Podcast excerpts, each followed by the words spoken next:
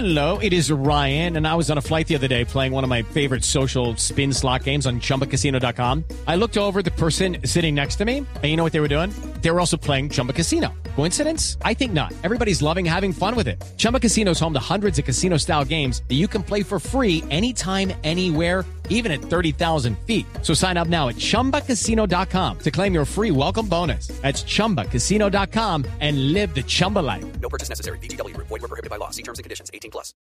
Son las 8 de la mañana y 3 minutos. El alcalde de Bogotá denunciará ante la Comisión Interamericana de Derechos Humanos que está siendo perseguido por el procurador Alejandro Ordóñez y que se le están violando sus derechos políticos. Detalles con Julián Calderón.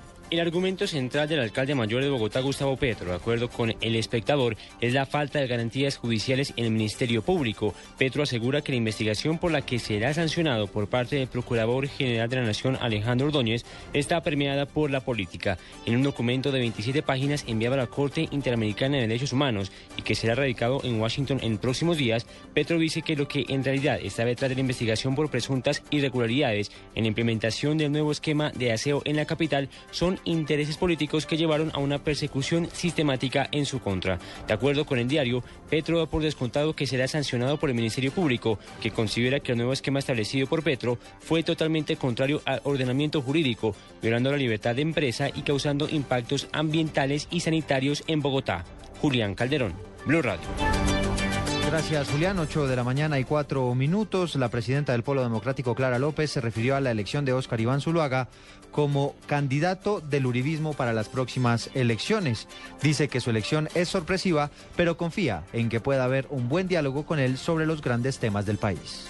Sorpresiva la decisión, pero definitivamente un candidato con quien vamos a poder adelantar profundos debates sobre todos los temas y poder contrastar ante la opinión pública lo que representa el pasado de los gobiernos de Álvaro Uribe Vélez y lo que representará el futuro de un cambio alternativo como el que nosotros le planteamos a Colombia. Va a ser, como se ha visto en eh, la convención del Centro Democrático, un fiel representante de toda la política y de la doctrina de Álvaro Uribe Vélez, que tiene que ver desafortunadamente con el apoyo a la guerra, porque uno lo que está viendo es que no hay un compromiso serio con sacar adelante la paz política negociada de La Habana.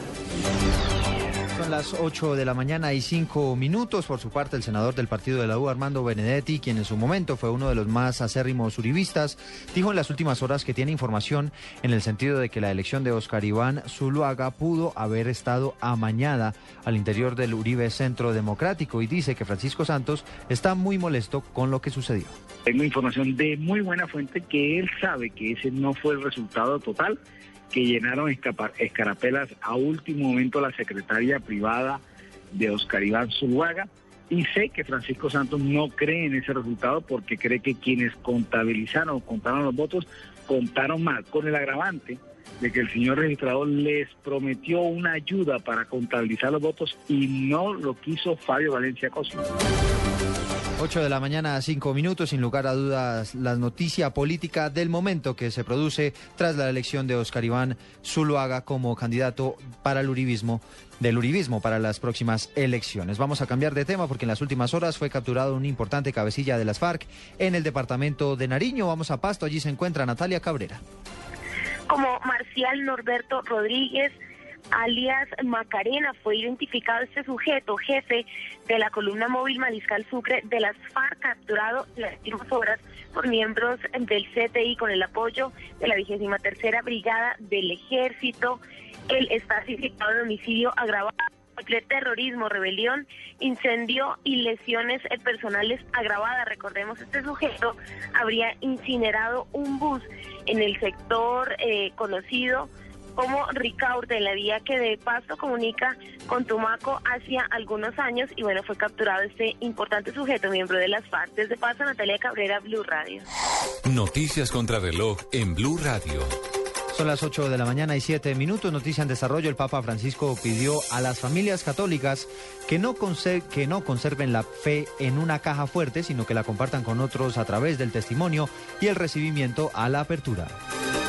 Estamos atentos a la prensa en Alemania que asegura que el presidente de los Estados Unidos, Barack Obama, estaba al tanto de las interceptaciones telefónicas que se le habrían hecho a la canciller de ese país, Angela Merkel. Y las cifras son los cerca de 520 mil estudiantes universitarios que están presentando a esta hora la prueba Saber Pro, que es el examen de estado para los universitarios.